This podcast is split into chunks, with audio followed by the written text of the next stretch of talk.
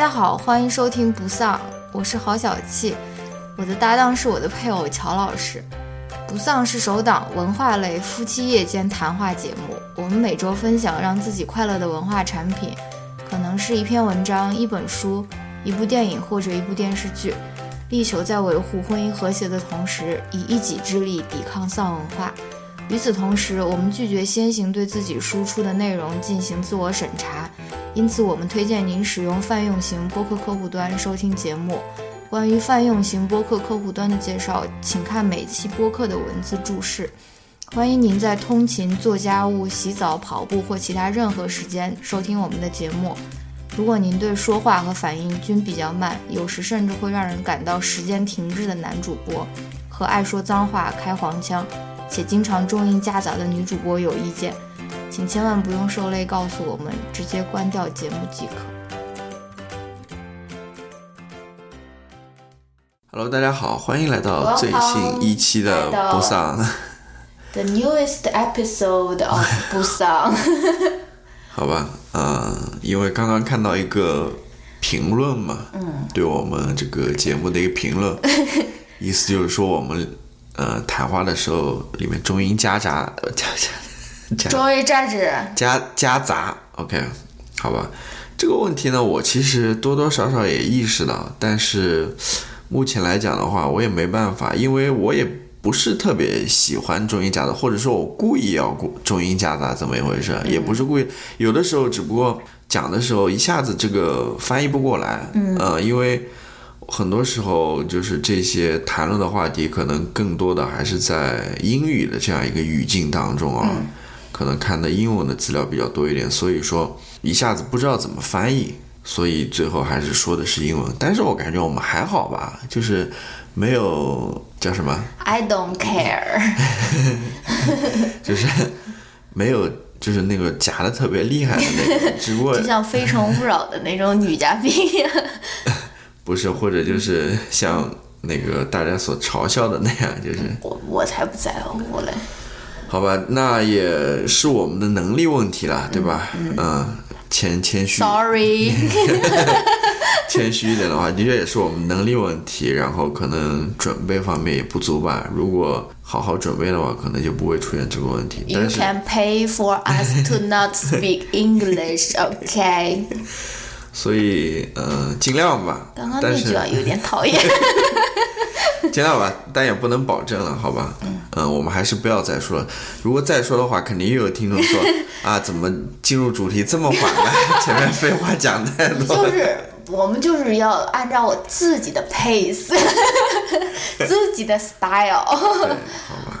要不然你哪能够众口难调好吗？而且我们这是免费的内容，白嫖，好不好？不是免费，就是大家就是要求稍微低一点啊。这个其实，在你最开始的那个叫什么？对，已经说得清楚了，不喜欢就关掉嘛，就不想听嘛，对吧？有没有说关掉？千万不要委屈自己啊，还对吧？又没有说有有任何人逼着你听这个节目，好吧？Anyway，赶快进入，要赶快进入。好，那我们这一期就开始聊我们上一期说的那个走进美国系列。哦，这就第一期了。对，哦，还回答那个听友，yes，我们是长期居住在美国。对，然后走进美国系列第一集吧，好吧。嗯。然后为什么这么快呢？其实我也没有想说这么快来聊这个话题。嗯。因为刚好发生，就是有一个新闻发生了。嗯。然后。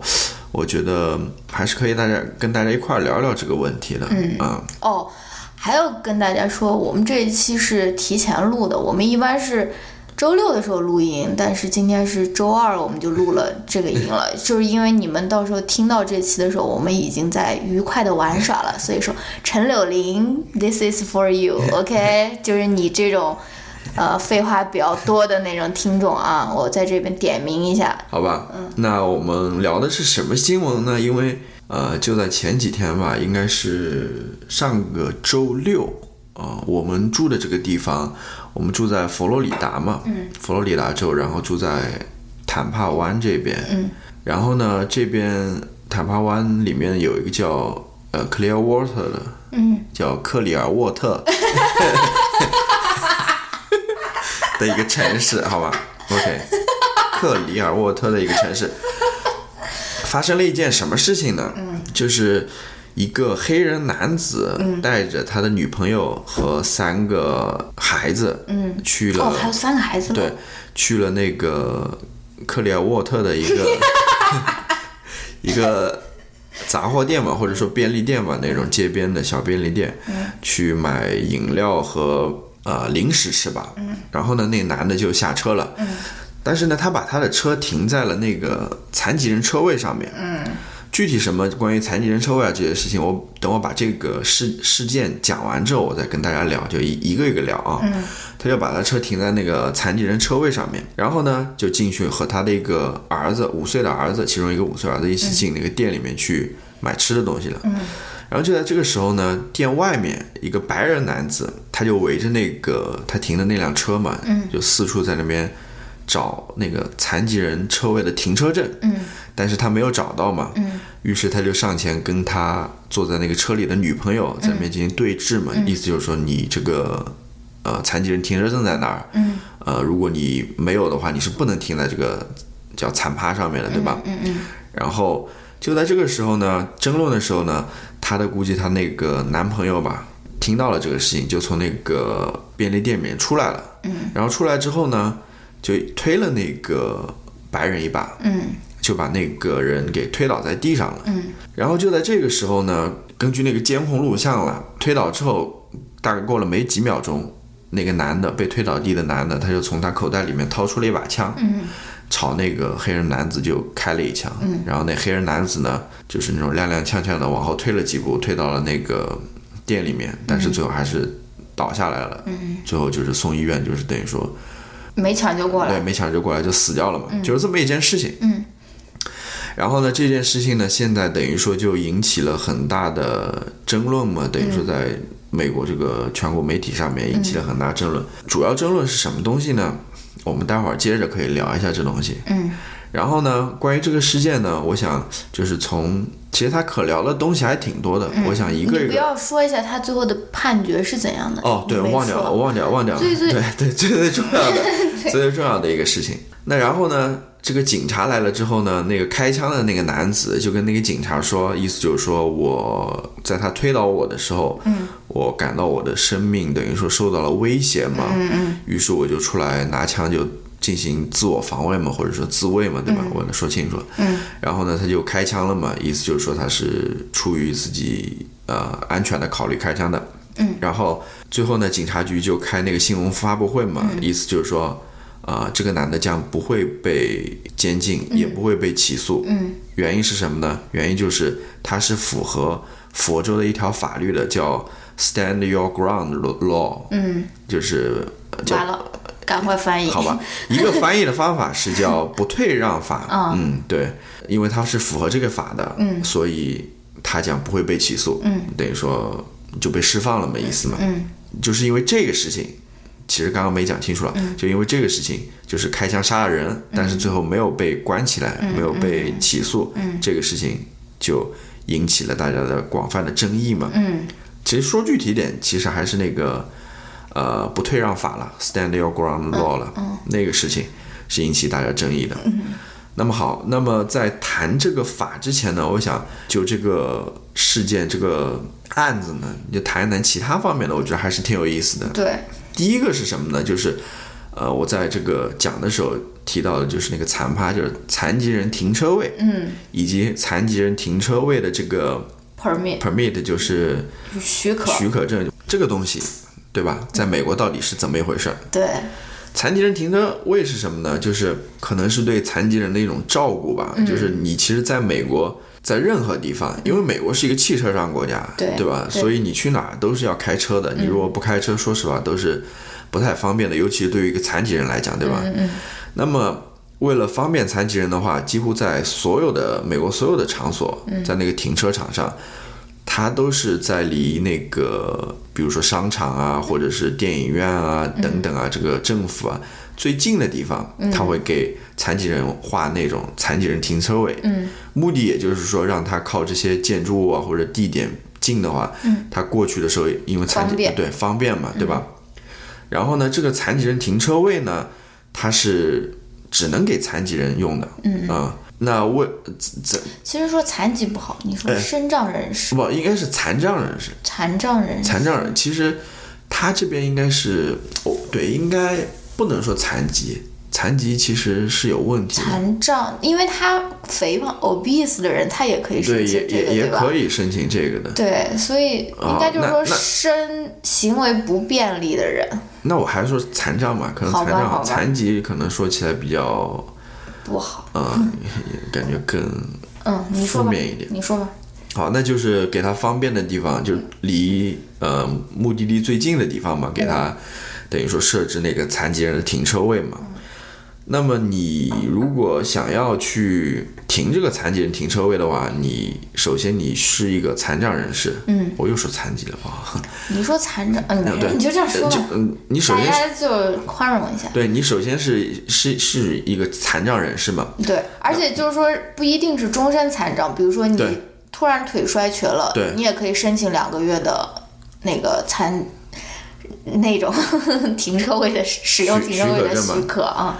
那么你可以就是应该是拿着那种医嘱吧，嗯。然后去申请这个许可证的地方去申请，嗯。啊，然后呢，一般其实它有两种形式，就是我知道的，一种就是那种蓝色的那种对对对，挂在那个后视镜后视镜，嗯。上面的那种许可证，嗯那个一般都是暂时的，哦。呃，给你比如说一年或者几个月的那种残障人士那种许可证，就是说你可以停那个残趴。嗯，然后还有一种呢是那种永久性的，哦。对，那个其实它就是一张车牌了，哦哦哦，对对对，它的那个车牌就是残障人士的车牌，对对对对对，嗯，当然这里面很多了，也这残障人士包括因为美国有许多那种退伍的大兵嘛，对。对他们其实很多都是因为在战争当中受了伤，所以他们都是残障人士嘛，所以他们一般都是那种对那种永久性的那种车牌挂在后面。嗯。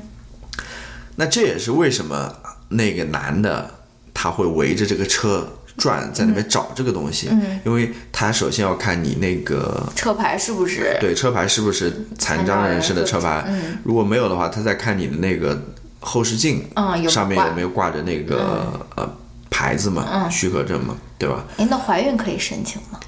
那我不知道，哦我不太了解，应该可以吧？我估计。我感觉可能也行。对，因为它这个其实不是残障了，它是为那些不方便的人方便的人，提供便利了。嗯因为我说的嘛，这些车位都是靠得非常近的那种。嗯因为这个残趴它的便利性，嗯其实许多人就是钻这个空子嘛，对吧？嗯，想去停这个残趴，因为他靠那个目的地更近嘛，对吧？而且这个人他说他就是去拿一下东西或者很快的那种，对，不是说是尤尤其是他只是去那个便利商店里面去买买一个东西，等于说马上就出来的那种，不是说停很长时间。嗯，当然了，就是如果你没有那种残障人士许可的话，你还停在那个残疾人车位上的话，你是会被罚款的，而且罚的都挺高的。嗯，呃，意思就是说你不要做这个事情。嗯然后，因为。呃，美国其实大家也都知道，它是一个诚信社会嘛，嗯对吧？它不会有专门人来管这个事情的。但是他如果说被他查到了的话，对吧？就是罚的很惨。你就是罚的很惨的。这也是为什么大家都来钻这个空子的原因吧，因为没有人说站在那边盯着你，嗯看你有没有这个残疾人停车证了，残障人士停车证了。嗯。那么关于这个残障人士停车位的话，其实由于它的那个稀缺性呢，对吧？由于便利性呢，呃，就就如我刚刚说，美国很多人都钻它空子嘛，然后美国。其实那些相关的执法部门也一直在这边打击这种行为嘛，对吧？嗯我记得就是我之前看过一个新闻，就是应该在湾区那边吧，在加州湾区那边，他们怎么来呃打击这个问题呢？嗯，非常有意思啊。就是美国很多时候都有那种大型的那种体育赛事，嗯对吧？嗯然后呢，大家都会开着车去体育馆或者说体育场去看这个赛。然后呢，当然体育馆或者体育场它有有那种残障人士的那种停停车位了。嗯那么很多人呢，其实这里面还有一种钻空子的方法，嗯就是尤其是那种蓝色的，就是那种哦，挂在那个呃后视镜上的那个，你不要告诉我自己打印一个。不。是自己打印一个，因为这个还是有规定的，就那个许可证挂在呃后视镜上的那个许可证，嗯，其实只能给特定的人使用或者特定的车辆使用，比如说你有那个不便，嗯，给你开了一张，只能你来使用，哦。或者挂在你的车上使用，嗯，不能借给别人对，不能就是转借，对转借的那种，嗯，然后呢，有的人呢，他就把这些东西转借出去，嗯，那比如说家里的爷爷奶奶身体不便，对吧？嗯，然后他们有这个残疾人的停车证，残障人士停车证，他的孙子或者他的儿子就把这个证拿到自己车上来使用，你知道吗？然后因为一般的时候也是不查这个东西的嘛，不具体查这个证到底是谁的嘛。嗯。那么我刚刚说的就是在那个比赛的时候，嗯，在那个停车场上，就真的有人在那边查。就是说查跟你这个车主对不对？对哦这么细，对你只要比如说在停那个残障人士车位的时候，嗯，你都会经过一道关，嗯，然后那边有人在那边查这个东西是不是你的，哦如果不是的话，那个罚款很厉害的，哦，就罚到罚到你有的时候，有的时候要罚上千美元的，哇那个是很高的。因为演唱会啊什么，他那个车停的多，你真的要走很远，你知道吗？对对对看球啊什么的。对，那有了那个是吧？就是感觉真有，或者可以让奶奶送你过来。那大很多人不是这样想的，等于就跟那种叫什么引蛇出洞的那种感觉啊，直接把你逮个正着的那种意思。然后呢，你继续说。然后就是这样子嘛，我的意思就是说，跟大家讲一下这个残障停车位嘛，这个东西。然后还有一这个你知道我想到什么？你想什么你知道之前去年还是前年吧，有一个女的、YouTuber，她就发了一条一个视频，引起了很大的争议。什么她说肥胖是你自己的过错，嗯。她就用了这个残障人士停车位说，你们竟然已经那么胖了，还不多走几步或者什么，这个可以下一次再谈了。不嗯。过她当时的那个。叫他们叫 fat shaming，、就嗯叫肥胖羞辱。反正他当时的那那个那个那个视频也是引起了很大的那种讨论啊，就是嗯关于胖和和很有有一个很他的一个论点，就是说这个胖胖和这个残障人停车位的这个关系啊。你继续说吧。那好，那这个残障人停车位暂暂时就先说到这边。嗯，那么还有一件事情我想谈一下，就是什么呢？因为大家都在这个残障人士停车位上面钻空子嘛，或者残趴，我就讲残趴上面钻空子，所以也引起了很多人的不满。嗯，那么在这个新闻里面，或者这个案件里面，那个白人那开枪那白人，明显就是其中一员。嗯，只不过他非常夸张了。嗯，他是自己充当那种巡逻员的感觉啊，就在那边蹲蹲点守候的，然后你在那边想是教育你也好，或者批评你也好。嗯然后我想说什么呢？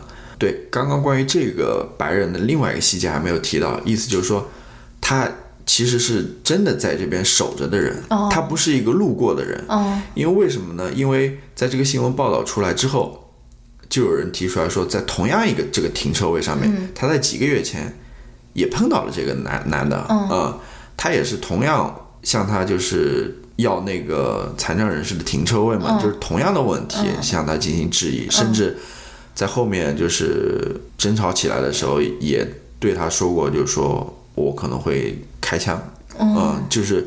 所以这个人他不是一个路过的人，嗯，他是有意的在这边进行那种蹲点的。蹲点检查的那种人啊。嗯那好，那我想说什么？一个是其实关于停车这个问题啊，美国还真是有很多人就是在那边对停车上面有很多意见的。一个是这个残残趴了，嗯，还有一个你知道是什么吗？是什么？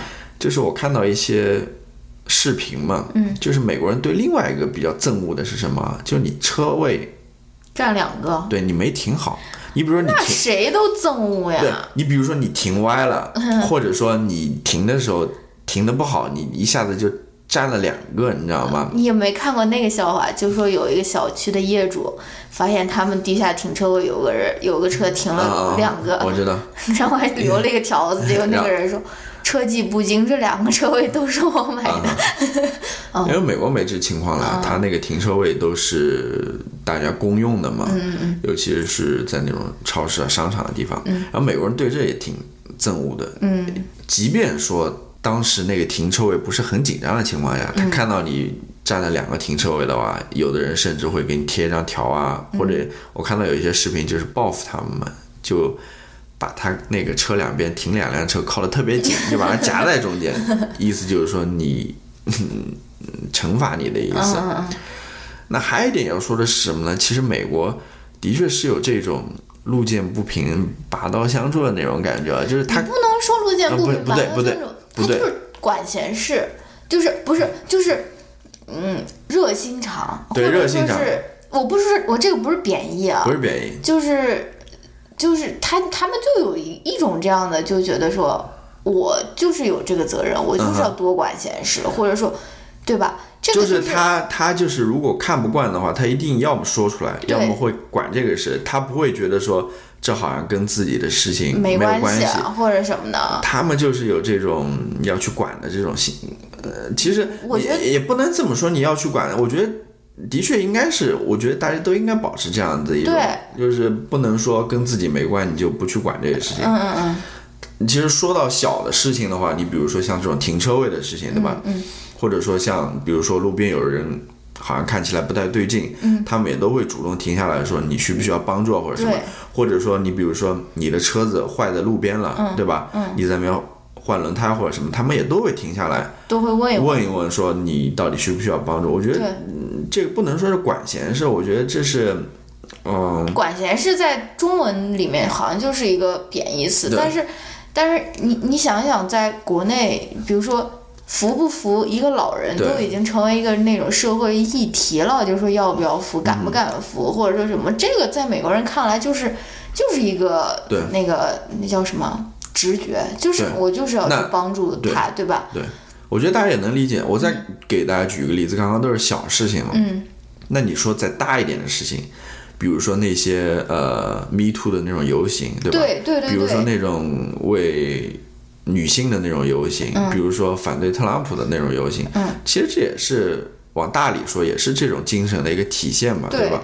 或者我之前看到一个新闻，就是好多新闻啦，就是特朗普那个政府下面不是有很多那种官员嘛，然后大家对他们都很有意见嘛。嗯，之前不有一个是呃，有一段时间里面，他的好几个官员都是在那种饭店里面。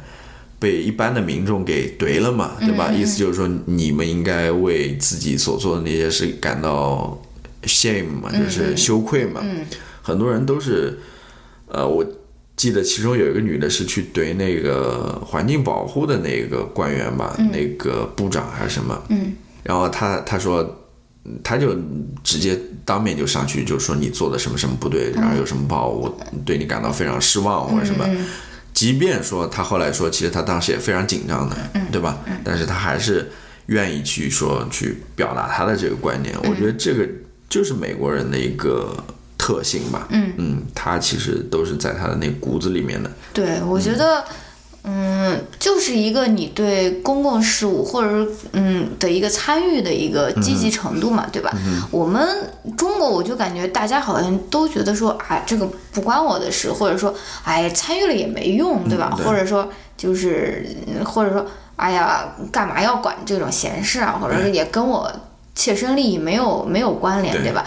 你你看看那些参加 Me Too 游行的那些人，他们并不是全部都是亲历者或者说是受害者，对吧？大绝大部分可能他们没有经历过这种事情，但是他们也都能感同身受，所以他们也愿意去参加这个对。这个就是非常不一样的一个行为，但是我呃不一样的一个现象了。但是我也能知道，在国内，你可能发表这种言论，或者说是参与到公共事务里，是有很多那种危险在的，比如说炸号啊，比如说是删帖啊，删帖都是很小的事情了，所以大家的那种顾虑也是可以理解的。但是我是觉得还是要尽量的让自己。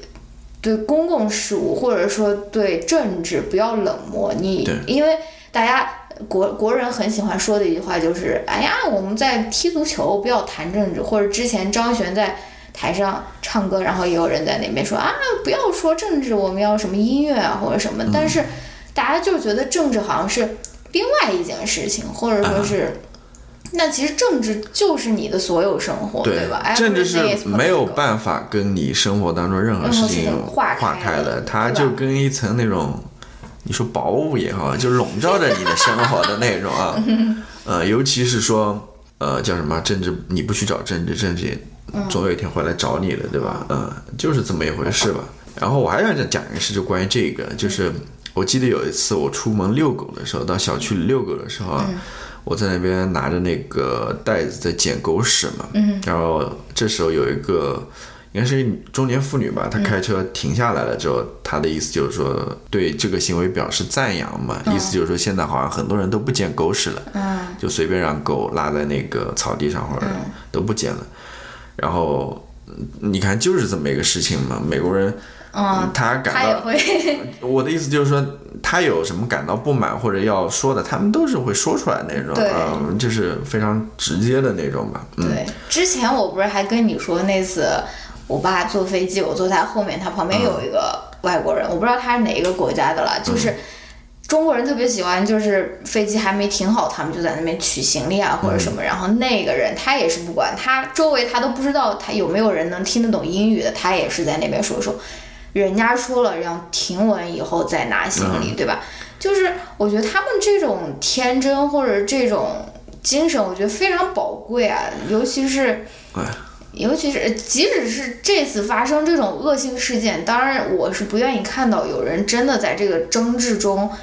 失去生命了啊，是有那种流血牺牲流那种事件在，但是，但是我其实是说不出口说这个老一老头子他做的事情是不对的，或者是不正直的，对吧？对，嗯，因为首先你犯错在先，而且你就就是不应该停在那儿，而且你还推了人家是吧？他是把他推倒了嘛？对，其实还有一点关于这个挺身而出或者这种呃能勇于表达这种。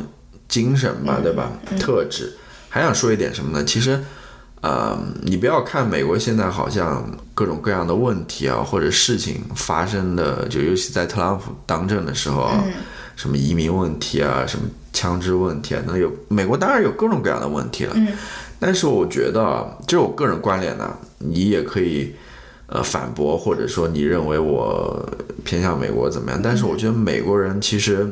就是说，他们骨子里面，我觉得是有正义感的。那是啊，尤其是在特朗普当政时，这个是你发现很多人都是站起来去反对或者去反驳特朗普的种种那种政策也好，或者对，你说不是？我就说这个其实也是有一个好的一个政治制度和社会制度作为奠基的嘛。对，我忘了，就是说。我想说的意思是什么呢？就是它社会的整体氛围都是这样子的，就是它并不是说，呃，虽然有这么多社会问题在，并不是一个非常呃不正义的，或者说它不会说就是去屈服于金钱啊或者等等去做那些不正义的事情。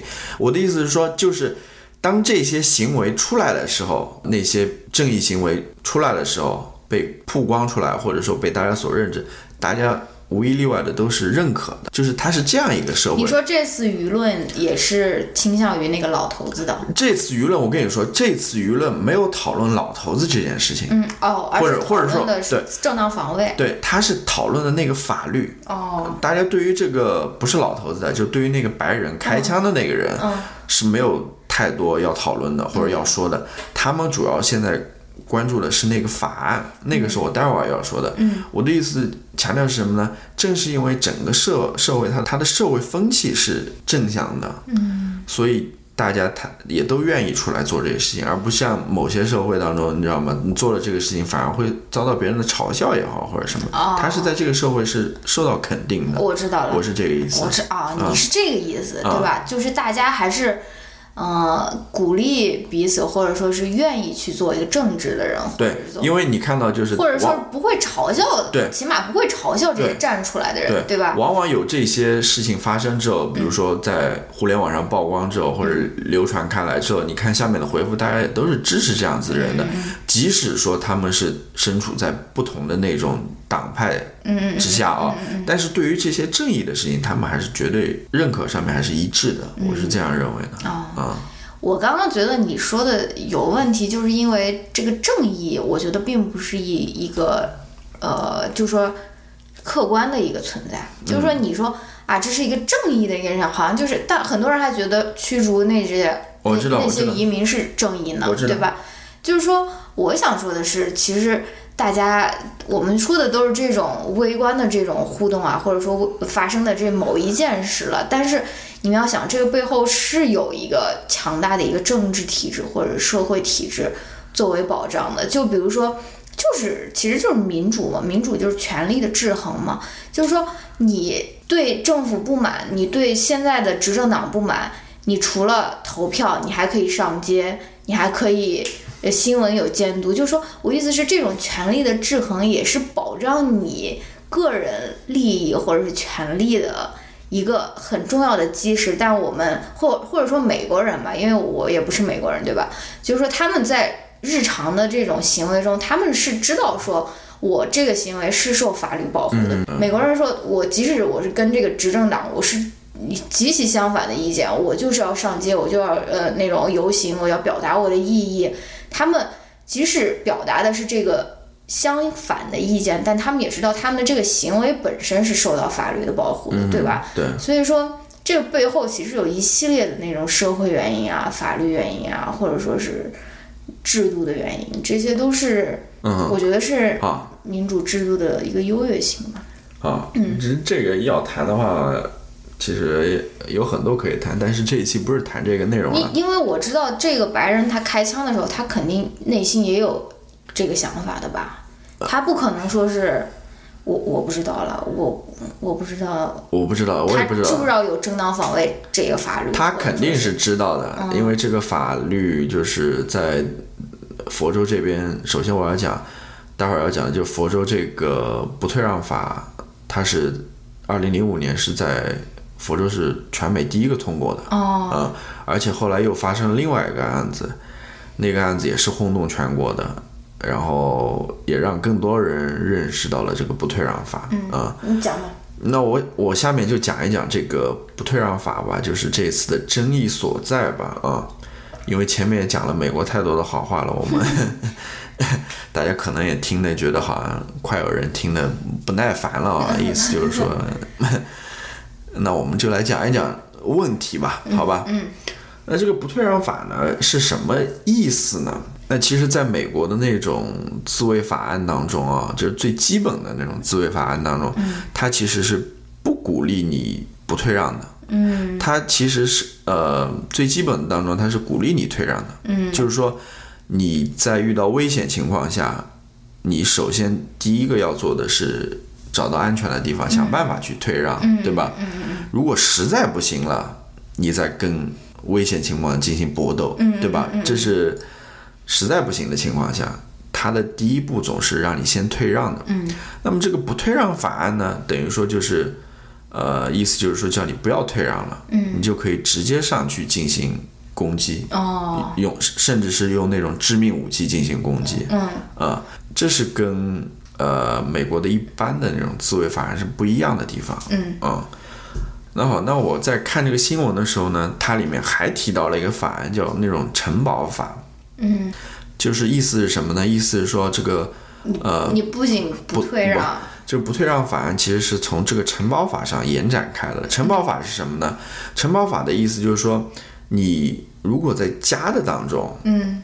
你是可以进行自卫的，因为就是可以使用那种致命武器，在不退让的情况下进行自卫的。嗯因为这个家是你的私有财产嘛对，你在这个过程当中你是可以直接不用退让，嗯就进行攻击的，对吧？那么等于说现在这个不退让法案呢，就是消除了这个地域的界限，哦，你就在任何对就是你不用在家中，嗯。或者在你住的地方，嗯。你甚至可以在公共场合，嗯。或者说在呃商场里面，在停车场上，嗯。就它是没有现在没有地域限制的，跟那个城堡法相比的话，嗯。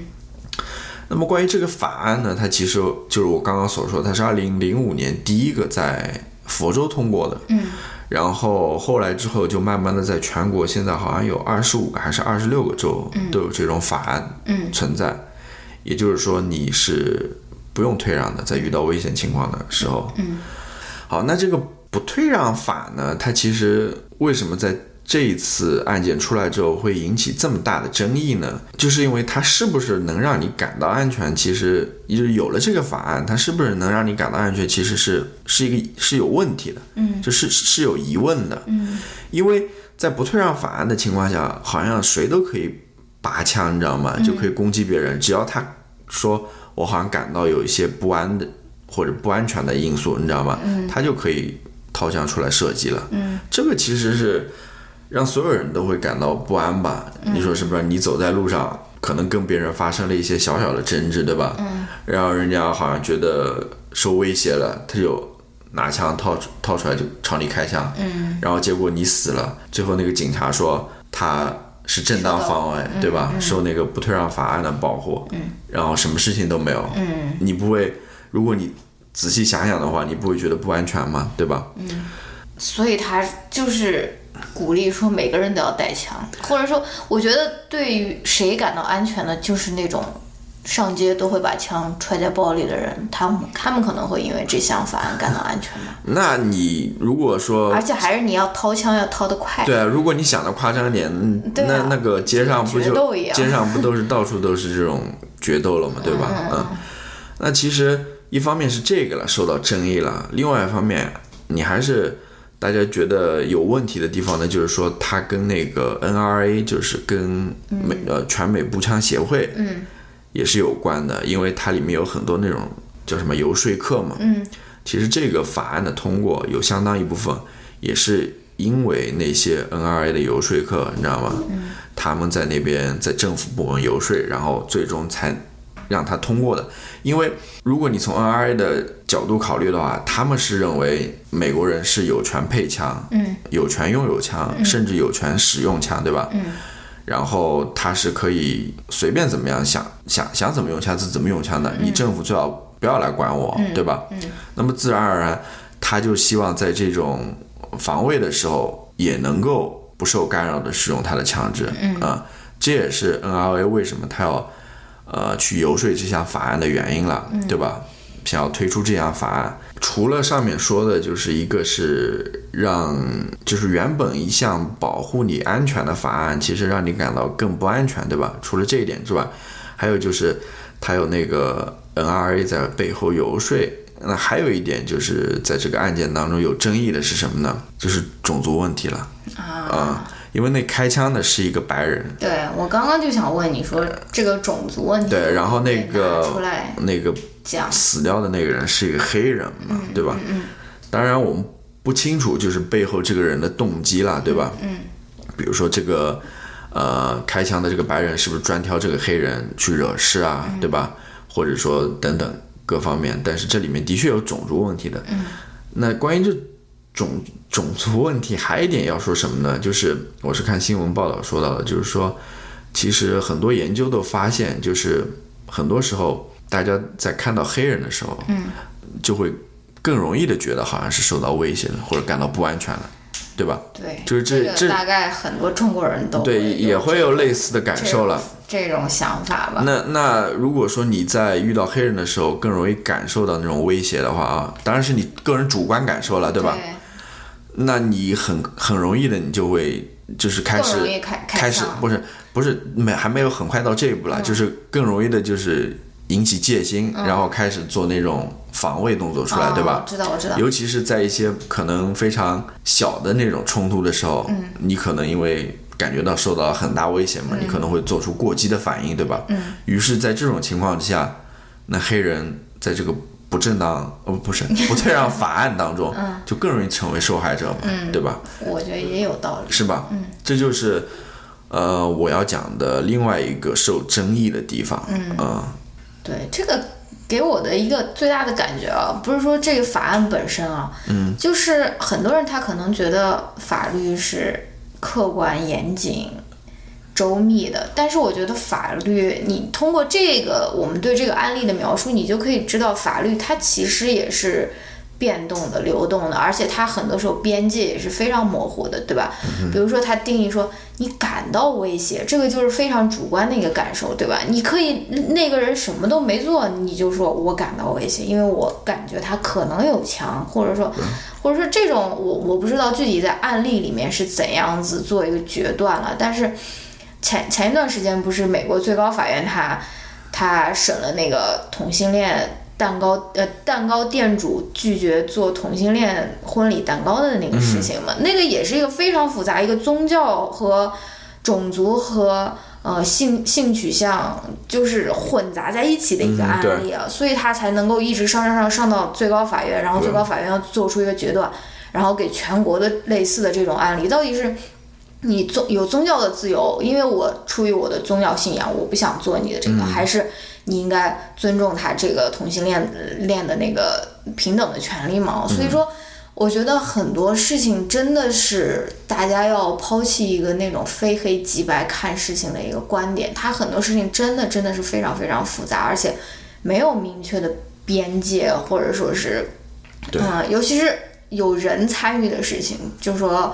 真的是非常复杂，就像我们刚刚讲的，我们前面讲了美国人这种他们他们社会制度这种优越性，或者说是政体优越性，但是后面他们又他们同样也有资本，就说太过资本主义，因为 NRA 它本来就是一个，它有非常多赞助商，它也是一个巨大的一个资本集团，对吧？它之所以在这个政治游说中这么有重量，也是因为它可以给政客提供。资本嘛，对吧？他所以他这种资本和他那个政体之间的那种博弈，我的天呐！对，这个问题就很大了。就是，但是的确是，就是如果以后有机会的话，也可以慢慢谈一谈这个问题，就是这些呃你说的这些所谓的资本啊，是如何影响到这个美国的选举也好，对，或者说这种呃政策也好的。我觉得美国的很大一部分的社会问题都可以用这个角度来解释，或者说用这个角度来理解，就是对资本和嗯就是就是 over capitalization，对太过资本主义，什么事情都由钱决定。对一方面它当然有好处，一方面它又带来了不同的社会问题，这个都是。这个都是一个硬币的两面，不可能说一下子就可以分得非常清楚。对，但是呢，我通过前些日子那个美国高中在那个枪击案嘛，嗯，不是引发了非常大的那个社会的反响，或者也是在我们这边。对，也是在我们这边。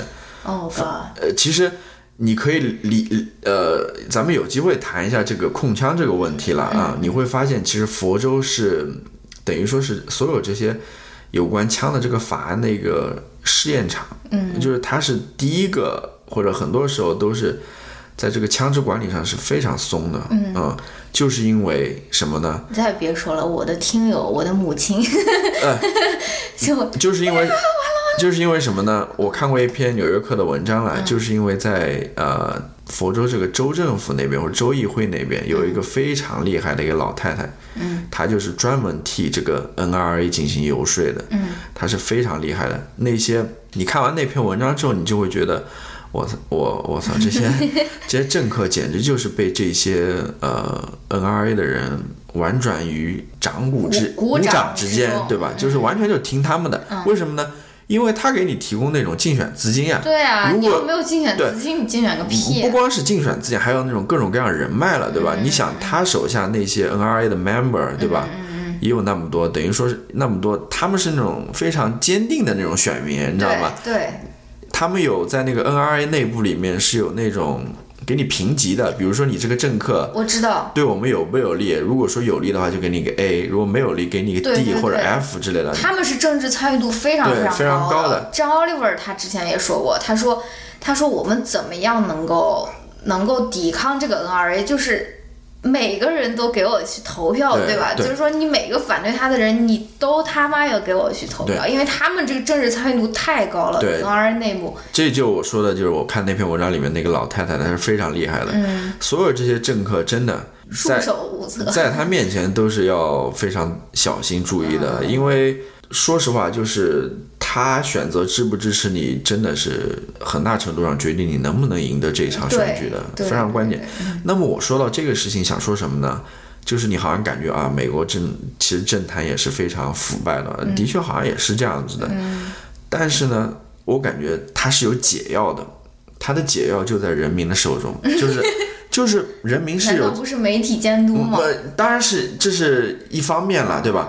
但另外一方面，其实说归根结底还在人民手中，因为人民有这个投票权，嗯，他们最终可以决定说能把你投进来还是投出去，嗯，这个决定权是在人民手中的，不是说是政府自己规定或者怎么样的。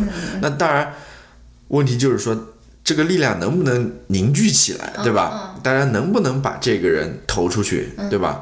这是一个问题了。但是，呃，虽然看似这么腐败的政治体系了，或者你说的腐败跟我们国内理解的腐败不一样。对你说的腐败其实就是，其实不是腐败，他们就是接受赞助而已，接受接受选举赞助而已。这个其实不是说是违法或者对说什么。对你说的这个腐这个也是资本过度注入，或者说对用资本来决来决定我的这个嗯政治意愿嘛。但是，跟国其实他内的那种他他所做的这些事情，就是像那个 NRH 赞助那些竞选人啊等等，都是合法的。嗯对呃但法律都是允许的，就是你去资助这些大的企业或者什么资助人，他法律都是明文规定，所以他做的都是合法的。嗯。那很多人因为看不惯这些大企业去，呃，叫什么政治现金嘛，对吧？嗯。所以他们很多那些候选人到最后都是提出说，我不要那些大的商业集团或者公司的他们的政治现金，嗯，我所有的这些资助都是靠你们给我捐助获得的。到最后意思就是说我最后，呃，就是提出来那个政策纲领啊，什么是不受这些大的企业或者是组织集团的影响的，我是。最后就是听你们的意愿，你们想让我这个政客怎么样做，我就怎么样做。嗯，很多人是有这样的政治呃竞选理念的，对吧？嗯。那好，那其实呃讲了很多了，对吧？但是呃最主要的还是想讲一下这个案例了。那但是你也其实可以看到很简单的这个案件，嗯，其实背后的那个所包含的那个美国政治生态。对，是相当广的。呃，其实要我们真正的很深入的去分析这个问题的话，我讲个几天几夜都 Please don't。都讲不完的那种。所以我们给大家也是讲一讲皮毛吧，对吧？当然，这个事件其实还正在发生当中。嗯，好像现在呃，我不知道今后的走向是怎样，但我估计就是这个判决或者。警察局的这个认定应该不会有任何改变了，我觉得，就是他还是不会受到起诉的。嗯。但是关于这个法案的争论，或者说关于其他的那些有争议的，比如说种族问题啊，嗯，比如说这个枪支管理问题等等，嗯，这个我估计争论还会继续存在的。嗯，大家还是会讨论的。我还会继续关注这个问题吧，或者这个案件吧。如果有什么新的进展的话，我们在后面的时候也可以跟大家继续聊一聊，对吧？嗯嗯。那好，那就这就是我们第一次的走进美国系列的一个小小的尝试吧，对吧？嗯。如果讲的不太好的话，还请各位就多批评男主播，多多给男主播提出建议。对，就是你也，其实大家也不要指望说我们能讲的多么干货满满。对，干货满满。我觉得这个这次应该是讲的讲的最干货满满的一次了。哦，可呃，我们也只是从自己的一些理解啦，嗯、看到一些新闻，然后跟大家简单的就这个问题分析一下，然后其他的东西也就随便扯扯的这种啊，嗯，就是说，如果你对这些话题有想进一步了解的那个兴趣的话，我会把一些就是有关这个话题的一些阅读资料吧，放在那个 show notes 里面，你可以进一步的去了解他们。如果你感兴趣的话，那好，那上半部分内容先讲到这边吧。一段音乐过后，我们进入到推荐环节。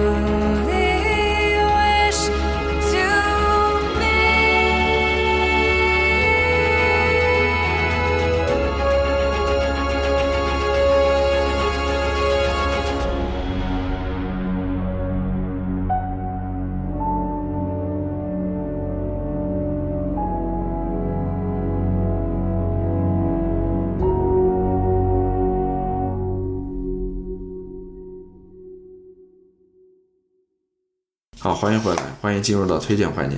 今天要不你先来推荐？啊，你先来吧，为什么要是我先来推荐？你先推荐。好吧，我推荐什么呢？我推荐就是一篇我刚刚在上一个上半部分的时候提到的一个一篇文章嘛，就是关于《纽约客》的，然后哦不是关于《纽约客》，就是《纽约客》上的一篇文章，嗯，讲的就是在那个佛州的这个政坛当中非常有影响力的一个 NRA 的说客了，对吧？嗯，一个老太太。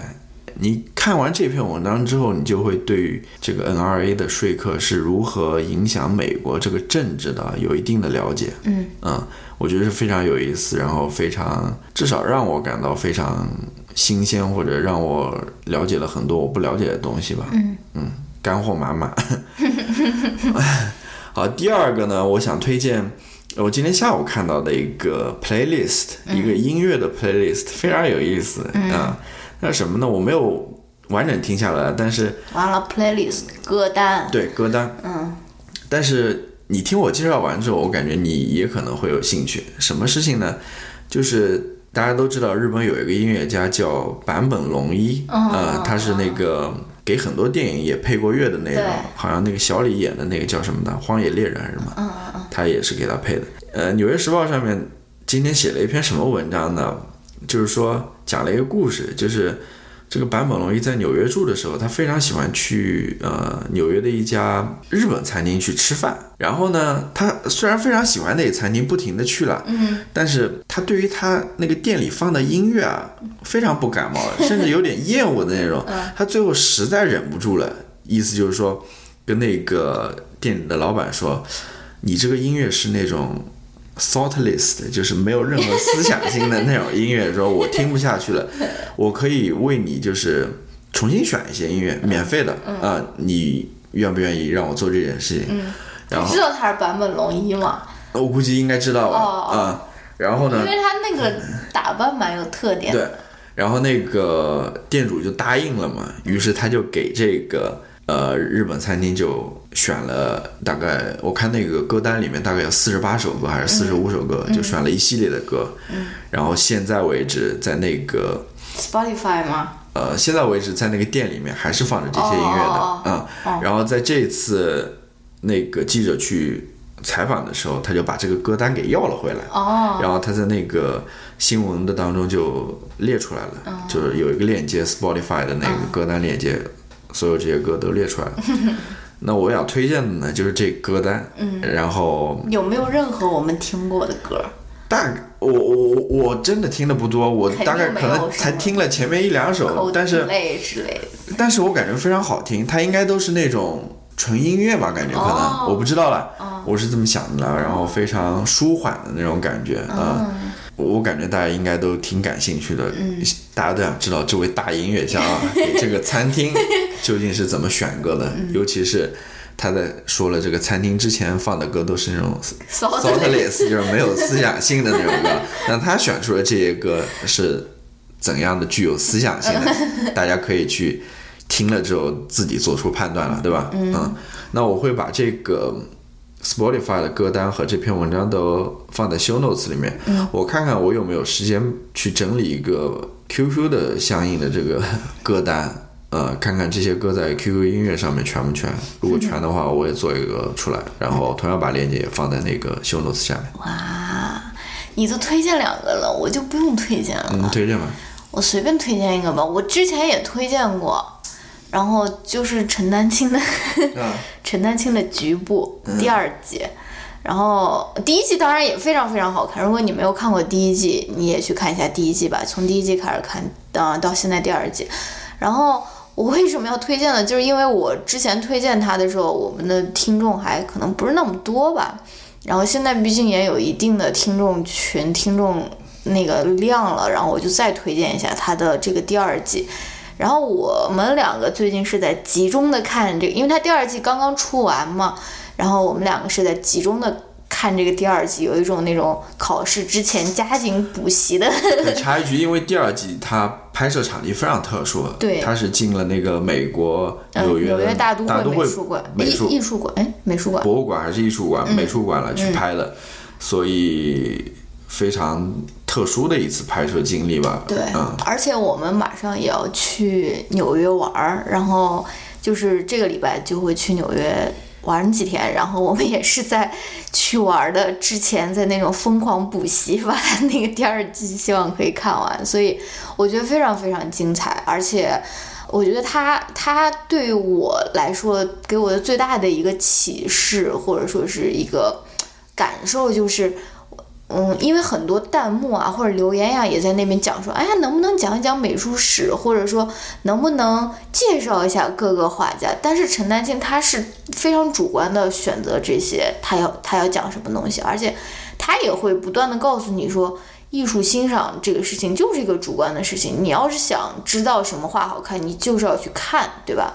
而且我觉得有一个很重要的一个事情就是，我不是说美术史不重要，因为你看一幅画的时候，你是要把它放在美术史的这个历程上面去看了。而且我觉得它是一个你参观博物馆或者美术馆的一个敲门砖，因为我觉得参观博物馆或者美术馆这个事。说的就稍微有优越感一点，就是我觉得是一个有门槛的一个事情，就是说你真正觉得它好看或者觉得它有趣，你是需要具备一定的呃知识累积，或者说你是需要对这个东西有一定兴趣的，要不然你就是在里面走到腿都走折了，也是觉得挺无聊的那种啊。所以我觉得这个是一个非常好的一个敲门砖吧，让你告诉你说。不是说告诉你怎样欣赏这些画，而是告诉你说，你要相信自己的那个感觉，相信自己的审美，或者说相信自己对于这个画的解读。因为画家画完这幅画，虽然看上去是一个物体，但是他每个人对他的解读可能也是不一样的，对吧？然后，嗯，这个就是我的推荐，然后也顺便预告一下，我们下一期，我们下一期节目就是下周，嗯，不下一定，不一定。嗯咱们下一期可能还不一定能谈那个纽约之行，为什么因为下一期可能要谈我们那本书了，是不是？啊啊？如果不是下一期，就是下下一期了，我们看情况了。反正下面两期的内容就是一期是关于《侠影》那本书的读后感，还有一期就是纽约之行了。嗯嗯，好吧，那么要么这一期的内容就讲到这边吧。，Bye everybody. 好，我们下一期再见，拜 See 拜。you next week.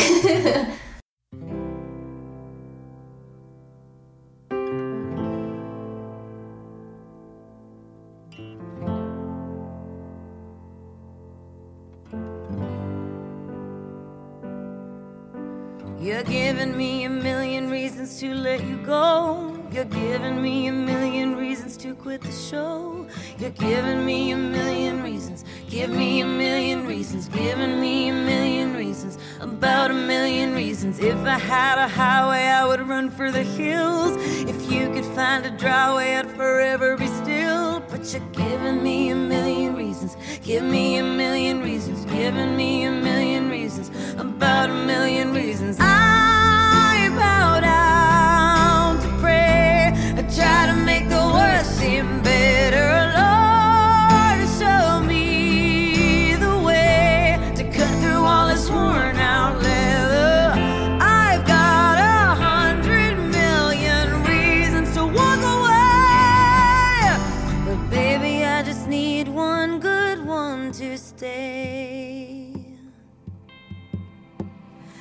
Stuck in a cycle, I look off and I stare. It's like that I've stopped breathing, but completely aware. Cause you're giving me a million